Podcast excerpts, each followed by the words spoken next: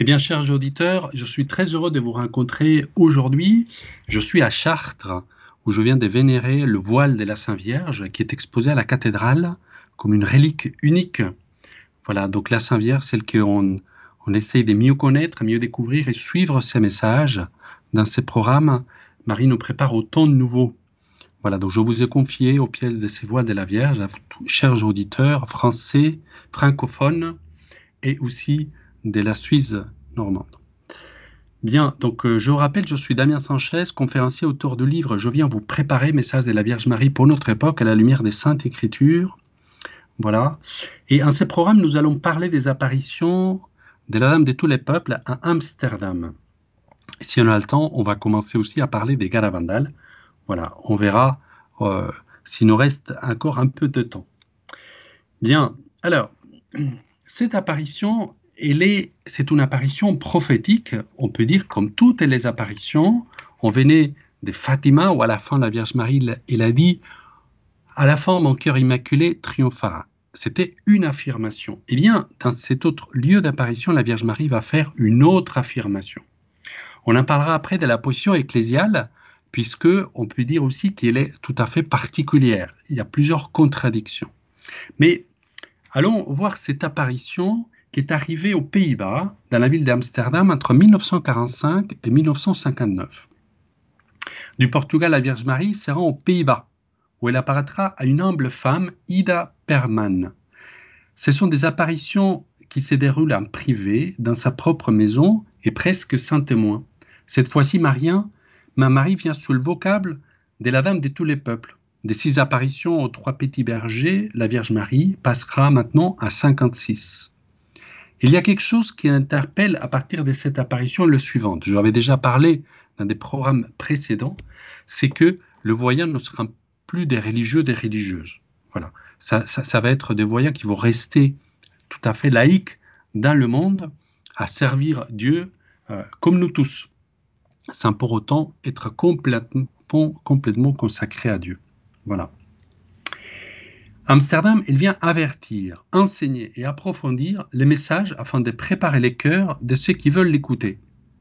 Comme nous le verrons, il apporte encore une fois des moyens et des lettres concrètes pour arrêter l'action du démon. Le malin qui a commencé hein, à déployer tout son plan, hein, on en avait parlé, la fameuse vision, la célèbre vision du pape Léon XIII et tous ceux dont on nous a prédit la Sainte Vierge à la Salette. Elle dira le 29 avril 1951 Je suis ici comme la co-rédemptrice et l'avocate. Le monde est en corruption un tel degré qu'il fallait que le Père et le Fils m'envoient dans le monde parmi tous les peuples pour venir comme avocate et pour les délivrer. Alors, effectivement, là, cette apparition, on va souligner la Vierge Marie soit trois vocables. Marie co-rédemptrice, médiatrice et avocate. Dans le message que je viens de vous lire, Marie va nous dire je viens comme avocate et pour délivrer, voilà, parmi euh, toute cette corruption et tous ces risques pour le monde, pour, euh, pour le peuple des dieux et pour l'humanité tout court, tout entière.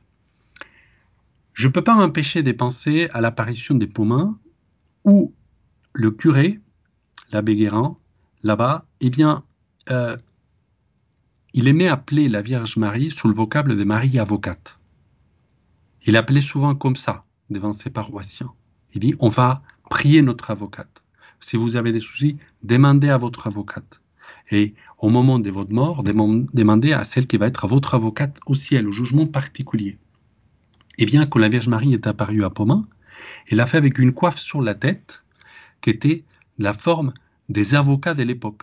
Figurez-vous comment elle, il tient au mot hein, euh, ces appellations et ces, euh, finalement ces vocables qu'elle-même nous confirmera, comme ici à Amsterdam, je viens comme avocate pour vous délivrer.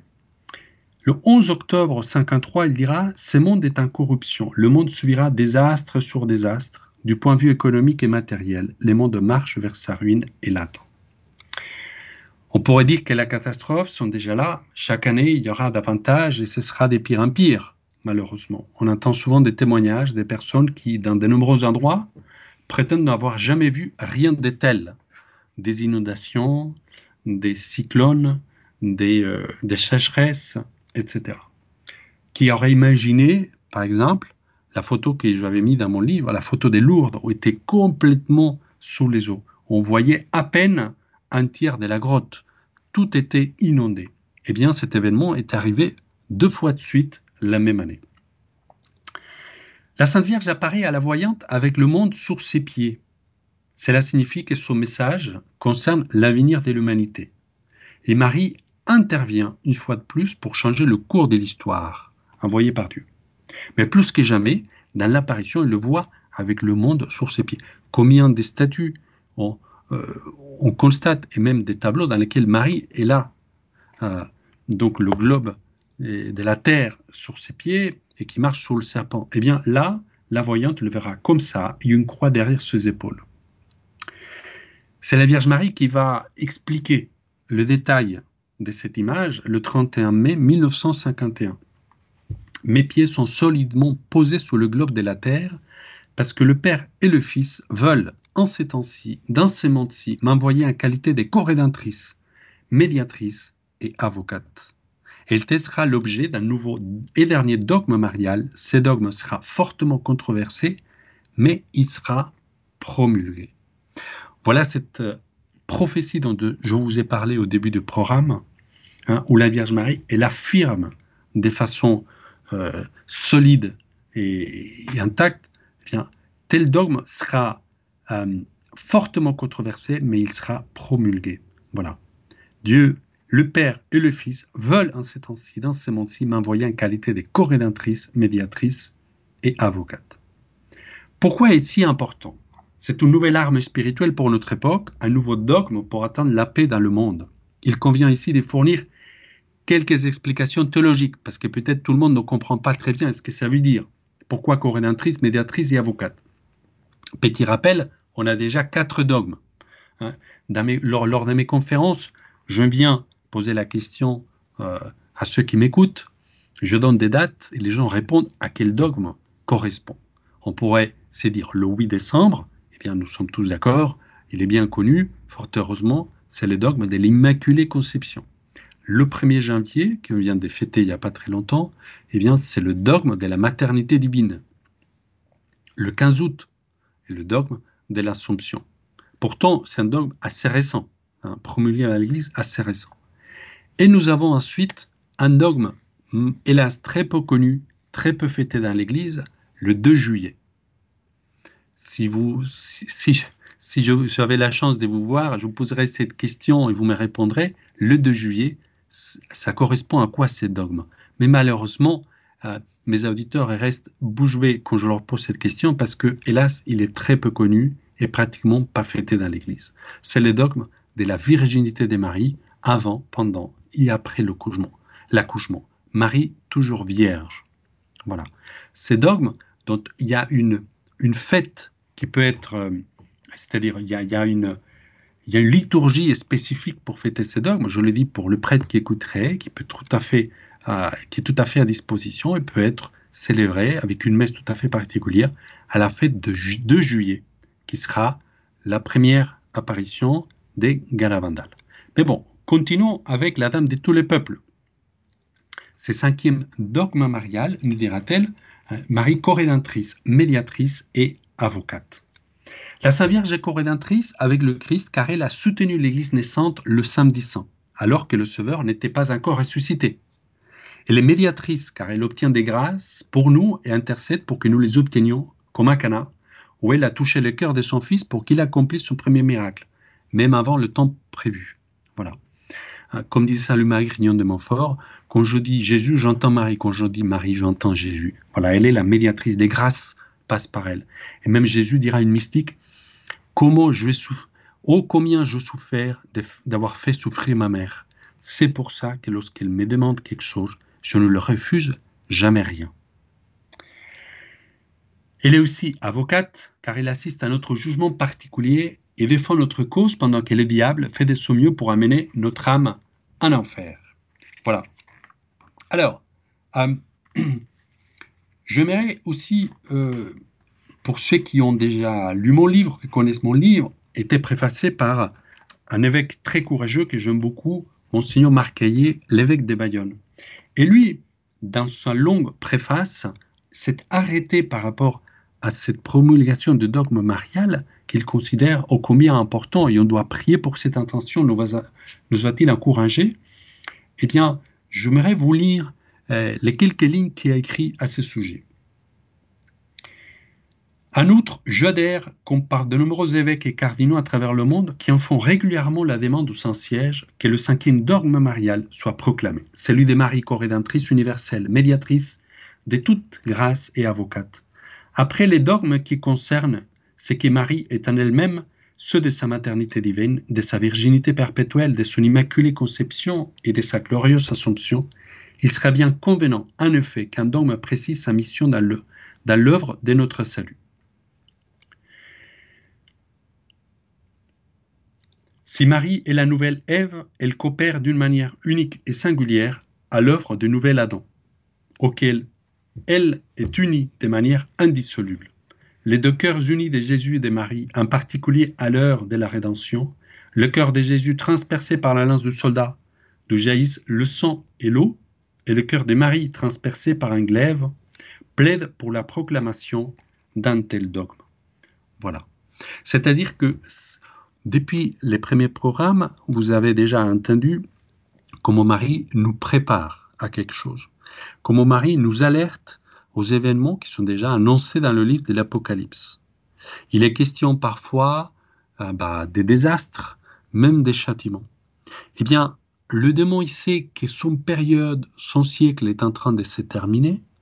Pour ça, nous dirait-elle à d'autres apparitions, il sait qu'il lui reste peu de temps, il fait tout pour détruire les familles, pour détruire les paroisses, pour détruire les vocations sacerdotales, les vocations consacrées, eh bien, la force dernière et spirituelle qui va recevoir la Vierge Marie pour réenchaîner à nouveau le démon, comme le dit le livre de l'Apocalypse, ça va être au moment que ce dogme sera promulgué. C'est pour ça qu'il est ô combien important.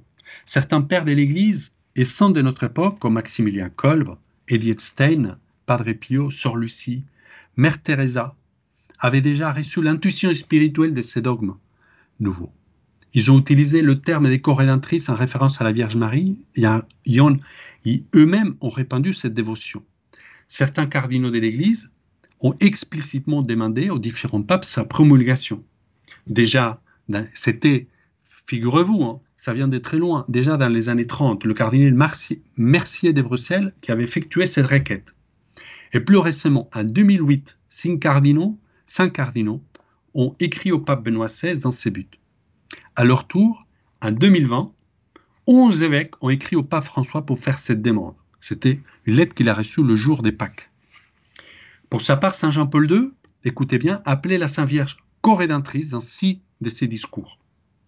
Le pape Benoît XVI, hein, dont on pleure encore et son départ il y a si peu de temps, même si on est très heureux parce que on est confiant qu'il fort probablement il est au ciel et certains demandent déjà sa proclamation des bienheureux descend euh, tout de suite, hein, comme jadis euh, au Moyen Âge, eh bien, Benoît XVI appelait co-rédemptrice à la Sainte Vierge dans, dans quatre de ses discours. Il était à Fatima en 2010, lors d'un acte de consacration mariale que Benoît XVI a effectué exclusivement destiné aux prêtres. Il a choisi dans sa prière les termes, écoutez bien, avocate et médiatrice. Voilà, c'était comme un clin d'œil hein, des, ces manifestations à la Sainte Vierge, à, la Dame de tous les peuples à Amsterdam. Dans cet acte de consacration, une longue prière extrêmement belle, il dira, il ira ainsi, le pape Benoît XVI, à genoux comme un petit agneau devant les statues de la Sainte Vierge et entouré des milliers et des milliers et des milliers de fidèles et de très nombreux prêtres. Il dira, avocate et médiatrice de la grâce, toi qui entièrement immergé dans l'unique médiation universelle du Christ, demande à Dieu pour nous un cœur complètement renouvelé, qui aime Dieu de toutes ses forces et serve l'humanité comme toi-même tu l'as fait. Rédis au Seigneur cette parole efficace, ils n'ont pas de vin, afin que le Père et le Fils répandent sur nous, comme dans une nouvelle effusion, l'Esprit Saint. Notre Mère, depuis toujours, ne te laisse pas de nous visiter, de nous consoler, de nous soutenir. Viens à notre secours et libère-nous des dangers qui nous menacent. par cet acte d'abandon et de consacration, nous voulons t'accueillir de façon plus profonde et radicale, pour toujours et pleinement, dans notre existence humaine et sacerdotale. Vous avez entendu, hein, il dit Ne te laisse pas de nous visiter. C'est même un encouragement qui fait le pape Viens nous voir. Nous voulons de tes, de tes manifestations, nous voulons de tes apparitions. La Sainte Vierge Marie, pourtant, il nous prévient que ce dogme sera très controversé, mais il sera promulgué. Et plus précisément, elle dit-elle, j'ai déjà dit combien ces dogmes suscitera des oppositions. Vous pouvez bien vous imaginer, les oppositions ne vont pas venir d'un parti politique ou d'un gouvernement quelconque, il va venir, hélas, de l'intérieur de l'Église, qui est un parallèle. Hein. on sait bien, la Vierge Marie nous avait déjà dit, redit, on le verra à Galavandal, eh bien, l'Église va vivre une crise affreuse. Donc, on ne veut pas de cette manifestation mariale et encore moins de ses dévotions. Voilà. La Vierge Marie dira même parfois dans des lieux d'apparition, je m'en vais parce que je sais que je dérange. Et là, ici à Amsterdam, il dit, je sais combien ce dogme sera combattu. Il suscitera des oppositions. Toutefois, l'Église de Rome, qui aura beaucoup à lutter pour cela, le promulguera enfin. L'Église de Rome saura faire face aux résistances. L'Église de Rome croîtra en force et en puissance dans la mesure même où elle affrontera ces résistances. Bien, bien. La Vierge Marie voit au-delà. Il sait tout à fait ce qui se passe. Là, les années des apparitions, euh, supposées apparitions, hein. donc on va parler de la reconnaissance ou pas, donc on est dans les années 50. Et la Vierge Marie dira, hein, déjà dans les années 50, écoutez bien, elle va nous prévenir. La religion devra mener un dur combat. On veut l'anéantir. Ça sera fait avec tant de raffinement que presque personne ne s'en souciera. Ça sera fait avec tant de raffinement que presque personne ne s'en souciera. Voilà. Et malheureusement, on est arrivé là. Dans les années 50, l'Église, même en France, était pleine. Aujourd'hui, on est à 2-3% de façon très raffinée, très raffinée, nos âmes ont été anesthésiées. Quelque chose qui n'était pas non plus très évident à l'époque, mais qui est tout à fait d'actualité. Mais avant de quitter Amsterdam, il nous a fait grandir dans l'espoir, car si à Fatima, comme je disais tout à l'heure, la Vierge Marie, la vie, mon cœur immaculé triomphera, ici, elle va affirmer la chose suivante. C'était le 31 mai 1954. Écoutez bien. Ma prophétie, tous les peuples me diront bienheureuse, hein, qu'on répète sans cesse qu'on, au Magnificat, dit Marie, sera tout entière accompli quand le dogme sera promulgué.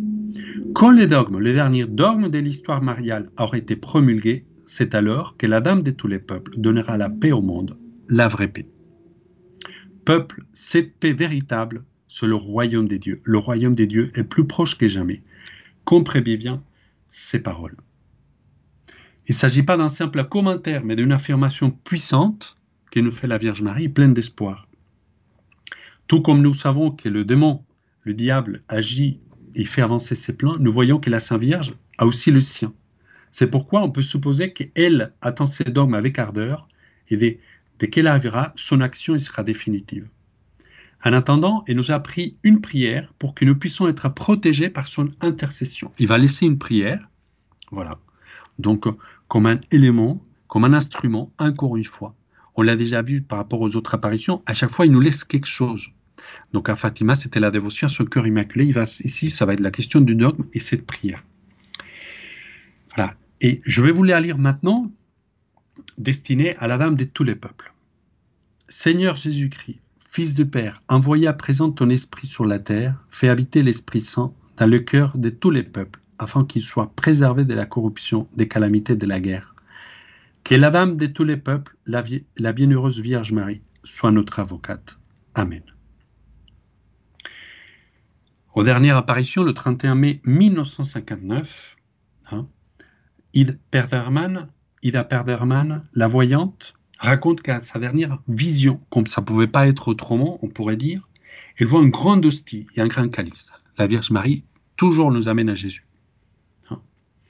A entendu dire, c'est lui qui mange et me voit aura la vie éternelle et recevra le vrai esprit. Voilà. la Vierge Marie nous amène toujours à son Fils Jésus. Voilà pour cette belle apparition. À moi, ça m'émue énormément parce que Marie nous laisse quand même ces dogmes, ces dogmes mariales, qui c'est quelque chose de tout à fait extraordinaire, qu'il a déjà suscité dans les cœurs de certains hommes d'église, certains saints, voilà, et que quand le temps arrivera, eh bien le temps arrivera. On l'a déjà vu hein, avec Sainte Faustine Kowalska. Déjà à Rome, au Vatican, il disait, c'était le cardinal Ottaviani, le, le, donc euh, le préfet du Saint-Office, qui disait qu'elle ne sera jamais, jamais, jamais canonisée, puisque il y avait trop des surnaturels. Et il voulait rien entendre à la dévotion, justement, de la divine miséricorde. Et pourtant, et pourtant, on pourrait dire que Dieu a plusieurs tours sur sa manche, est arrivé Saint Jean-Paul II, pape polonais, de la même nationalité que la future sainte, Faustine Kowalska, il va décéder même à la fête qu'elle-même va établir selon la demande de la Sainte Vierge, hein, donc de la Divine Miséricorde le dimanche après de Pâques. Et l'icône va maintenant être euh, vénérée dans le monde entier et encouragée par le même Saint-Père. Donc, quand le ciel voudra, ce dogme, il sera promulgué. En revanche, en revanche, comme disait l'évêque tout à l'heure, peut-être qu'en tant que chrétien, on peut prier, et je vous encourage à prier avec force, puisque voilà, c'est le ciel qui nous le demande. Je vous l'ai déjà dit dans d'autres programmes, vous savez, le ciel ne demande pas la permission à l'Église, à l'Église pour se manifester. Le ciel va devant et l'Église suit à la traîne. Parfois, donc les choses sont très claires et avec une certaine rapidité, on accueille cette apparition et ce que le ciel demande. Parfois, ça met du temps, du temps, du temps. Voilà. Mais le ciel ne s'inquiète pas pour autant. La Vierge Marie, ça l'inquiète pas pour autant. Voilà. On l'a déjà vu, comme je viens vous expliquer, avec la divine miséricorde. Quand le moment arrivera, eh bien, tout ça, ça sera euh, reconnu et ça sera euh, divulgué et prié dans l'Église. Alors, maintenant, qu'en est-il par rapport à la reconnaissance ecclésiale de ces apparitions? On pourrait dire que c'est une vraie série de suspens parce qu'il y a eu plusieurs rebondissements. Et le dernier, c'est assez récent. Voilà, ça date d'il y a deux ans. Vous savez, dans le domaine des apparitions, je vous avais expliqué ça, je crois, au premier programme, bien c'est l'évêque du lieu, normalement, qui se manifeste. Sauf quelques exceptions, on pourrait dire, par exemple, du Corrier, où l'évêque des lieux étant farouchement contre, et pas d'une façon très, très cohérente ou pas très clairvoyante, eh bien Rome, il a dit, vous savez, maintenant, vous occupez plus, c'est nous qui, nous, qui, allons nous occuper. Mais c'est très rare. C'est-à-dire qu'à Lourdes, c'est l'évêque des Lourdes qui a, fait la, qui, a, qui a reconnu ces apparitions. À Pomain, dont je évoquais tout à l'heure, c'est pareil. À Fatima, c'est exactement la même chose. Akita, dont on parlera plus tard à notre programme, eh bien, au Japon, c'est la même chose. Il avait envoyé le dossier, le cardinal Ratzinger de l'époque, il a dit écoutez, vous savez, c'est à vous de gérer, mais nous, on va, on va rien dire parce que tout correspond. Donc, allez-y, approuvez-la. Eh bien, ici, ça a été en 2002, l'évêque Punt contrairement à un prédécesseur qui voulait rien savoir, eh bien lui, il a fait une étude et il a prouvé ces apparitions et les messages. C'était en 2002. À Rome, vous comprenez bien, il était au courant de cette, approbation, logiquement. Et depuis, tous les ans, il y a eu une fête pour le jour de la Dame de tous les peuples, et même des évêques et quelques cardinaux ont assisté à Amsterdam là où il y a le sanctuaire. Voilà, un petit sanctuaire. Eh bien, il y a une question qui a été posée à la Convention pour la doctrine de la foi il y a deux ans de cela, et la Convention pour la doctrine de la foi, elle a réagi en mettant des réserves par rapport à cette apparition, qu'on en 1972 avec l'évêque qui a précédé Monseigneur Punt, qui a reconnu les apparitions, eh bien, euh, il y avait une note des 72, une note des 74, dans lesquelles on mettait en cause, on mettait des réserves de ces apparitions. Donc du coup, l'évêque actuel, il a aussi repris ces réserves, il a dit que les apparitions n'étaient pas vraiment reconnues. Donc, chose qui contradit à son évêque prédécesseur. Mais attention, lorsqu'on parle des apparitions, eh bien, ce qui compte le plus, c'est la dernière euh, position de l'évêque. Voilà.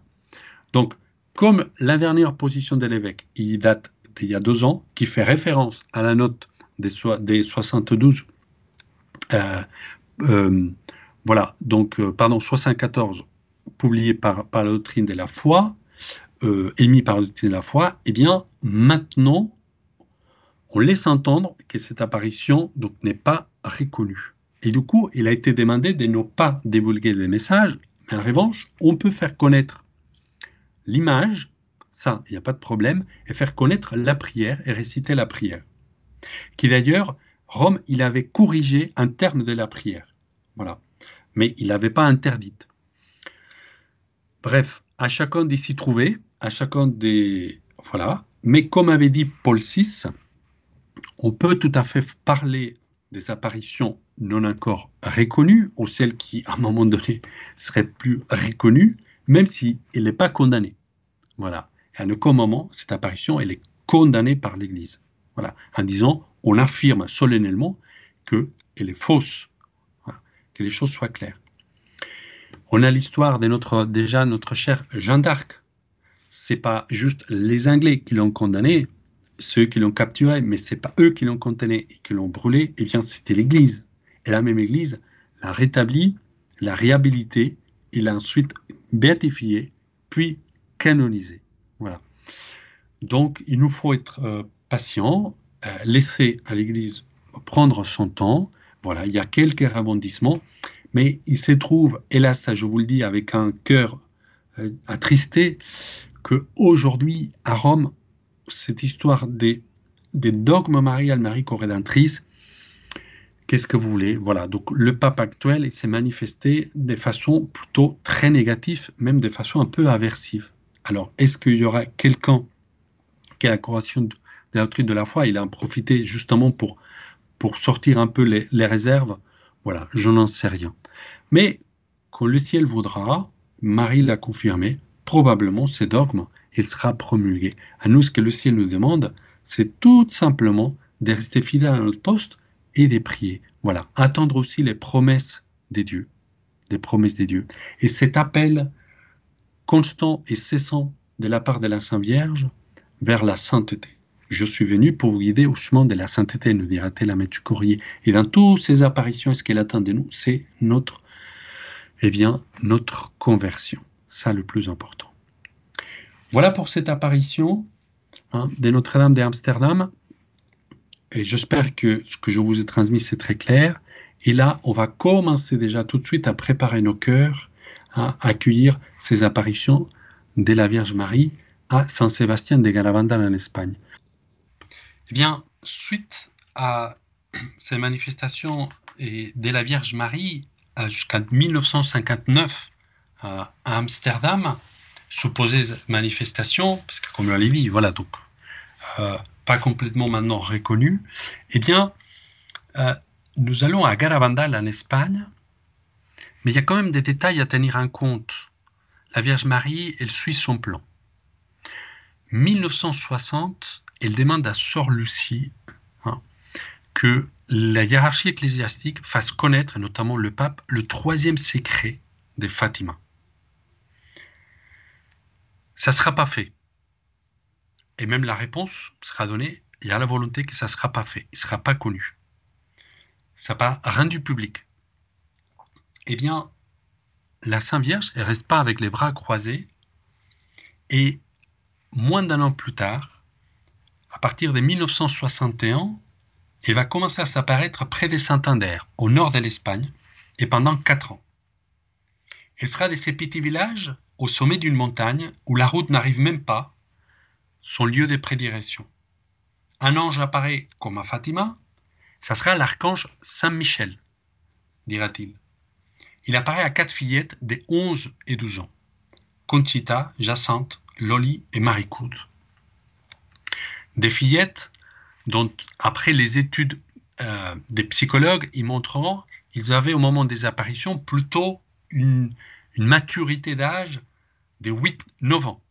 Ils vivaient dans ces petits hameaux tout en d'une montagne, petits hameaux isolés, et ils vivaient au rythme des prières, au rythme des travaux dans les champs, les vaches, les chevaux, les prés, le bois pour l'hiver et donc la petite école dans laquelle ils étaient tous mélangés par question d'âge.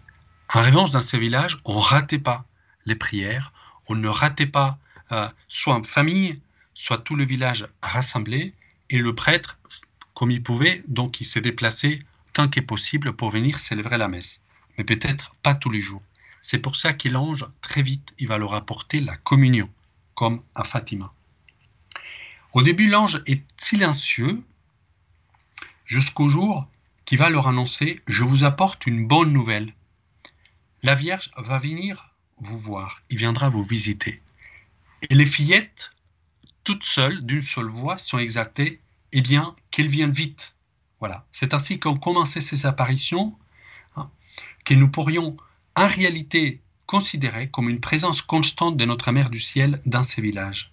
Saint Paul VI Hein, on dira qu'il avait même affirmé c'est une seconde vie de la Sainte Vierge sur la terre, puisque pendant les quatre ans qui vont durer ces apparitions, elle va se manifester jusqu'à 2000 fois. Voilà, matin, midi et soir. Et tout le monde pouvait voir ces manifestations. Il ne voyait pas la Sainte Vierge, mais il voyait les réactions des fillettes. Eh bien, cette première apparition de la Vierge Marie a eu lieu un 2 juillet, le jour où dans l'Église, on est invité à fêter ces dogmes de la, de la, de la virginité. Marie, toujours vierge. Voilà. Eh bien, euh, que dire de ces apparitions sans tout dévoiler parce que on va le déployer en long et en travers au, prochain programme dans lequel on parlera que de ces apparitions des Galabandales. Voilà. Comme je vous disais, tout le monde va voir cette manifestation les fillettes qui vont marcher avec la tête en arrière facilement en regardant vers le ciel. Ils marchent vers le haut, ils marchent vers le bas, ils marchent en arrière, ils courent et personne peut les suivre, même les, garçons, les frères et sœurs, les, mais, les garçons qui sont habitués à courir devant les vaches, vous savez, en Espagne, les taureaux et compagnie, à les garçons qui, qui ont la force de l'âge et cette jeunesse euh, très vigoureuse, eh bien, ils n'arrivent pas à les suivre, à ces fillettes qui ont une dizaine d'années, à peine. Même ils vont traverser les ronces, et quand ils vont tomber à genoux, on entend le bruit comme fracassant de ces genoux qui tombent sur des cailloux, eh bien, ensuite, après l'apparition, ils se relèvent comme c'est rien. Ceux qui vont vouloir les déplacer, ils vont se rendre compte qu'ils sont comme des pierres euh, de plusieurs tonnes, impossible de les bouger. Voilà. Eh bien, la Vierge Marie, dans ces lieux-là, a voulu montrer sa présence à travers ses voyances innocentes afin que personne ne doute de ses messages et que chacun l'écoute avec attention. Vous savez, comme Jésus s'est servi des miracles euh, pour faire connaître ensuite euh, l'évangile, pour faire connaître ses bonnes nouvelles, et servi du miracle pour que les gens, à un moment donné, ils viennent l'accueillir, ils viennent le, voilà, donc euh, s'intéresser à lui, et il disait à la foule, très bien, après il y aura les miracles, maintenant on va s'asseoir et vous allez écouter, que ce soit le serment de la montagne, que ce soit, que ce soit la, multiplication des pains, que ce soit, bref, nous parler du Père, euh, des, des, béatitudes, etc. Eh bien, la Vierge Marie, il va servir aussi de ces manifestations visibles pour tous, hein, pour après nous donner deux messages. Deux messages qui seront aussi un peu tristes, qui nous parleront longue et en travers de cette crise dans l'Église. Voilà. Nous devons faire beaucoup de sacrifices, faire beaucoup de pénitences et visiter fréquemment le Saint-Sacrement. Je vais m'arrêter là. Le Saint-Sacrement, dont elle a terminé donc l'apparition d'Amsterdam avec cette vision de l'hostie, hein, où la Vierge Marie, elle dira, euh, même c'est Jésus, pardon, qui dira, c'est lui qui me mange et voit, il me boit, aura la vie éternelle et recevra le vrai esprit. Eh bien, restons avec cette demande et cette conseil de la Sainte Vierge. Visitez le plus possible le Saint-Sacrement, qu'il est souvent seul. Il lui dira aux fillettes, parfois vous n'allez pas le visiter. Pourquoi vous n'allez pas? Pourquoi vous n'allez pas? Et pourtant, c'est un peuple pieux et catholique. Mais déjà, voir qu'il y avait plusieurs heures dans lesquelles Jésus était tout seul, sans aucune visite, faisait ô combien tellement souffrir sa maman du ciel. Eh bien, aujourd'hui, chers auditeurs, dans nos églises, eh bien, nous avons un pouvoir immense, c'est aller rendre visite, et peut-être, ça sera la seule visite qui va recevoir Jésus à l'Eucharistie. Ça peut être notre résolution pour ces mois-ci, ces mois de janvier, voilà, et pour continuer accueillir avec le cœur ouvert toutes les pétitions de notre maman du ciel. Je vous souhaite un bon mois, jusqu'au mois prochain, on va continuer à parler Garavandal, et rappelez-vous, Dieu veut se servir de vous pour s'aimer son amour dans les cœurs, Chers auditeurs, c'était notre émission Marie nous prépare au temps nouveau. Vous étiez avec Damien Sanchez. Retrouvez cette émission podcast sur notre site internet radiomaria.fr.